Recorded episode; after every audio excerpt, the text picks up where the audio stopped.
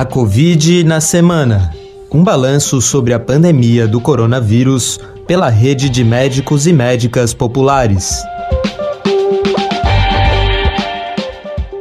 E está no ar mais uma edição do podcast barra boletim a Covid-19 na semana, uma parceria que o Brasil de fato realiza com a Rede Nacional de Médicas e Médicos Populares e semanalmente a gente faz uma análise dos principais acontecimentos relativos à pandemia, principalmente aqui no Brasil. Hoje está com a gente o Aristóteles Cardona, médico de família e comunidade e integrante da rede. Tudo bem, Ari?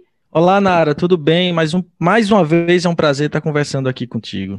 Bem-vindo de volta, Ari. Entrando no segundo mês do ano, a gente, infelizmente, está consolidando uma realidade que já vem sendo tema aqui no nosso podcast há meses.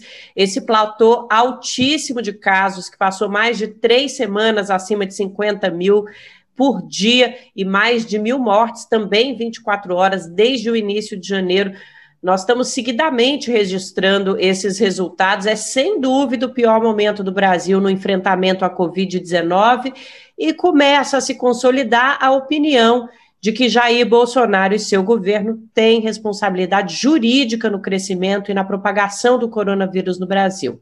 Opiniões que este ano começaram a ser embasadas em análises e estudos, antes era mais retórica, né? As pessoas falavam a respeito.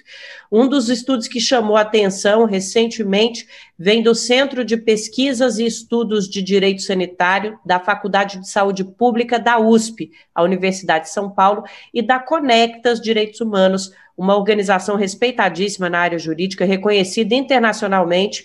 E essa pesquisa, Ari, analisa uma a uma as normas de resposta à Covid-19 no Brasil, ou seja, todas as leis elaboradas pelo governo para dar uma resposta à crise. E a conclusão é explícita: existe uma estratégia institucional de propagação do vírus.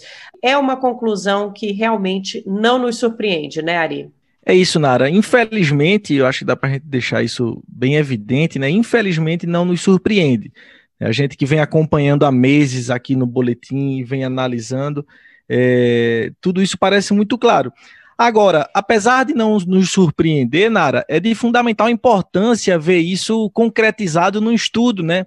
Porque mais do que às vezes a gente vê a crítica de que o governo é, é, é incompetente, é um governo incapaz de conduzir a pandemia, mas ele põe no papel esse estudo é, que não é, é mais do que isso, é mais do que incompetência, é mais do que incapacidade, né? Na realidade é uma política.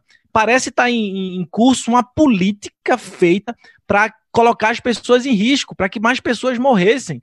E se é um absurdo, alguém pode escutar isso e dizer, não, não é possível um governo pensar dessa maneira, mas é isso que os, o, as normas jurídicas falam, né? Esse estudo, ele pegou aí mais de 3 mil normas jurídicas que foram editadas no ano de 2020 e analisa uma por uma e bota numa linha do tempo. Eu, eu sugiro para quem está nos, nos escutando, se tiver oportunidade e procurar para ver, e bota numa linha do tempo e, e, e a coisa fica muito lógica. Né? Eles apostaram muito, e aí a gente vai lembrando, Nara, de como a gente, do quanto a gente discutiu alguns pontos aqui.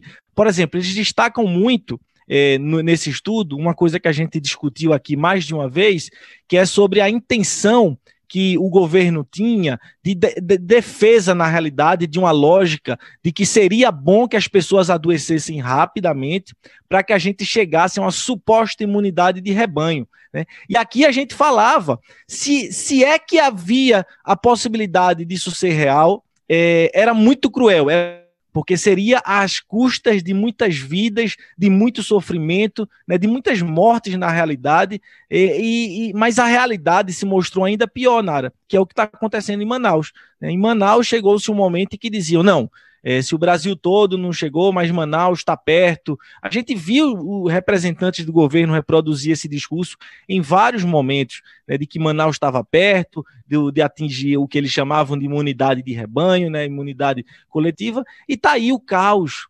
Pessoas que estão morrendo por falta de oxigênio, né, como já foi como já falamos aqui em vários momentos, e que a, continua acontecendo, né? Está é, é, tá sendo menos falado, mas em Santarém, no Pará, está acontecendo parecido também, por falta de leito, muita gente morrendo, e não é só lá.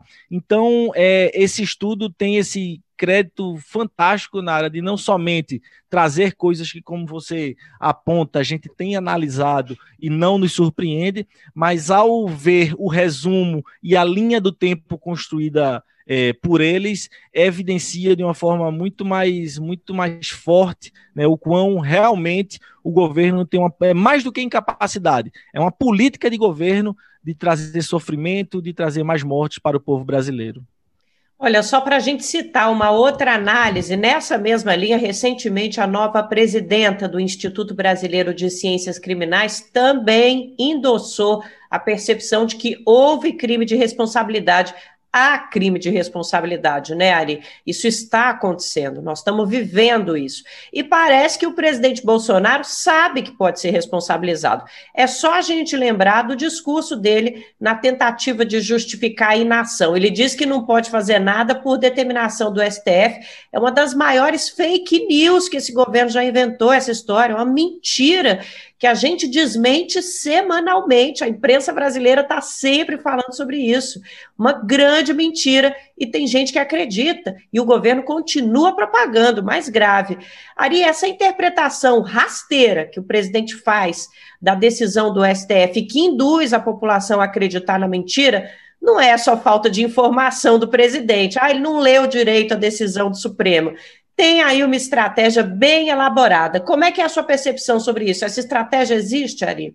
Nara, perfeito tu trazer essa questão, porque ao pegarmos essa questão e colocarmos em contraposição ao que a gente acabou de comentar sobre, sobre a intencionalidade do governo, né, de ter uma ação é, que realmente não tem compromisso com a vida das pessoas, a gente me parece que resta é, mais evidente ainda de que não é desinformação, não é falta de jeito de lidar com política. Na realidade, há uma intencionalidade de propagar essa desinformação. É, eu acho que a primeira pessoa que eu vi falar dessa forma foi você, Nara, no, no outro programa nosso. Você colocou, talvez esse, essa seja uma das principais fake news do governo, realmente, né, que ela se aproveitou, o governo, o Bolsonaro se aproveitou, se aproveitaram né, dessa situação, né, da, da, postura do STF, né, que deveria ter agido muito mais, inclusive, né, agiu o, esse estudo é, que a gente comentou há pouco, ele fala também da, do, de como o STF agiu, especialmente na questão das vacinas, e diz que foi importante sua ação, mas foi a quem do que deveria ter agido, dada a, a, a, a ação do governo, né, que vem no sentido contrário de salvar pessoas. Né? Então, quando a gente é, é, vê esse discurso por parte de Bolsonaro do governo é, e contrapõe com essas questões, como eu dizia, Nara, resta claro que há uma intencionalidade, não é desinformação, não é falta de capacidade política, mas na realidade é a construção de uma narrativa, é o fortalecimento de uma narrativa, né, de colocar, que é o que eles vêm fazendo desde o início, né? Coloca a culpa das medidas de distanciamento e isolamento nas costas dos governadores, dos, das prefeituras, né, de modo a que esses arquem com, digamos assim, o desgaste, porque a gente sabe que são medidas que trazem desgaste também, muitos trouxeram desgastes importantes. Tanto é que os governadores e prefeitos, muitos que no primeiro momento estavam bem firmes no combate à pandemia, depois é, não tiveram tanta firmeza né, porque sentiram esse, esse baque do desgaste político. Então o governo faz isso de modo. Hoje ele repetiu, Nara. O Bolsonaro, não sei aonde foi, mas repetiu o discurso, dizendo que só a questão do emprego estava eh, relacionada a ele, mas que várias outras questões não, não estavam. É a reprodução do que, como você coloca muito bem, é uma das maiores fake news desse governo, de dizer que o STF tirou a responsabilidade do governo e não tem absolutamente nada disso. O STF simplesmente tomou a postura de, já que não havia ação de, de, defesa da população por parte do governo federal, disse assim: estados e municípios têm a função de fazer, né? Mas que não tem nada disso de que tirou, e eles repetem, repetem, repetem, de forma a fortalecer uma narrativa de que o governo federal não podia fazer nada. Pois é, aí a gente desmente, desmente, desmente, e a notícia continua sendo propagada, a falsa notícia continua sendo propagada. A gente vai ter muita coisa para discutir sobre fake news, mentira, informação falsa, enfim, modos de comunicação depois que essa pandemia passar, porque é complicadíssimo, viu, Ari? Ari, eu queria só antes da gente passar para a nossa próxima, nossa próxima pergunta, é, trazer um exemplo aqui do que o estudo fala sobre a ação do Supremo Tribunal Federal, que acabou se tornando insuficiente por causa da contração do governo federal, muito enfraquecida por essa contração. A gente tem, uh, a gente não tem, na verdade, um planejamento eficiente de contenção da Covid-19 entre os povos indígenas, por exemplo. E o Supremo Tribunal Federal já pediu que o governo elaborasse um projeto nessa linha factível. O que, que a gente quer dizer? Um projeto que possa ser colocado em prática e que tenha ações claras quatro vezes. O governo já apresentou quatro versões de um plano de enfrentamento à Covid nos territórios indígenas, todas insuficientes. Então, olha onde a gente veio parar. Ari, na linha de tudo isso que a gente está conversando aqui, cresce a pressão pelo impedimento, né? O tal do impeachment. Pode ficar ainda maior, inclusive, mas o que a gente sabe que aumenta mesmo é a insatisfação da população. E eu queria saber, na sua experiência, Ari, atendendo os pacientes no posto, você está notando as expressões dessa insatisfação crescendo? Nara, eu tenho a impressão que está acontecendo isso. Talvez não no ritmo que, que a gente gostaria, não no ritmo que eu gostaria, mas eu tenho percebido isso. É, é discreto, é, não é de uma maneira acelerada, porque também está tudo acontecendo agora, né? As pessoas estão sentindo ainda, né? Mas eu percebo isso de alguma forma. É óbvio que a gente também sabe que essa narrativa que eles constroem, ou que eles tentam construir, tem uma força também. Né? E aí acontecem coisas na conjuntura que deixa a gente até um pouco mais desanimado. Essa não é não está na nossa pauta, Nara, mas essa semana a gente teve aí a, a, o trator do governo elegendo os presidentes da Câmara e do Senado. Né? O que a gente sabe que é, é significativo é, ocupar a presidência da Câmara e do Senado são principalmente da Câmara, né? São posições essenciais e que determinam muitas vezes a abertura é, de, dos procedimentos ou dos processos de impeachment ou não. A gente viu aí que até o Rodrigo Maia, que se colocava, digamos, fazendo uma, em alguns momentos, fazendo oposição ao governo, não botou para frente nenhuma das dezenas de, dos dezenas de, de, das dezenas de processos é, de impedimento, de impeachment que estavam por lá. E isso torna o cenário um pouco mais é, difícil penso eu, por dentro da, do Congresso Federal, por dentro da institucionalidade. O que aumenta ainda mais, Nara, a importância é, dos movimentos, das frentes que hoje estão construídas, que estão constituídas em nosso país. Né, vou chamar como, como se coloca muitas vezes na mídia, da sociedade civil, né, se posicionando, demarcando posição.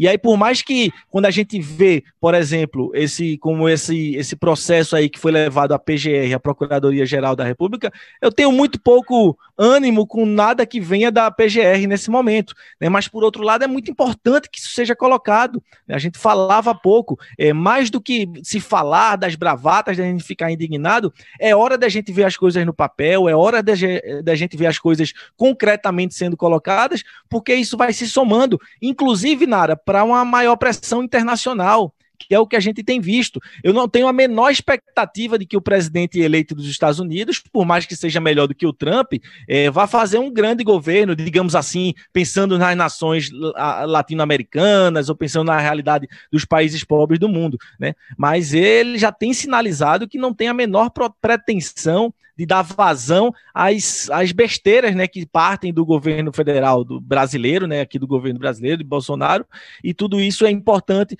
para que se aumente também uma pressão vinda de fora é, de, de, setores que tenham minimamente responsabilidade com a saúde, nesse momento com a saúde do povo, né, mas com as condições como um todo da população é, mundial. E nessa semana que está passando aí, a gente é, tem um exemplo é, mais que óbvio disso que o Ari está falando, sobre a importância das eleições lá na Câmara e no Senado, porque foi protocolado um requerimento de abertura da CPI da Covid. E esse requerimento ele precisa do aval do presidente do Senado para ser levado à frente. E essa CPI da Covid vai ser o quê, de acordo com o requerimento?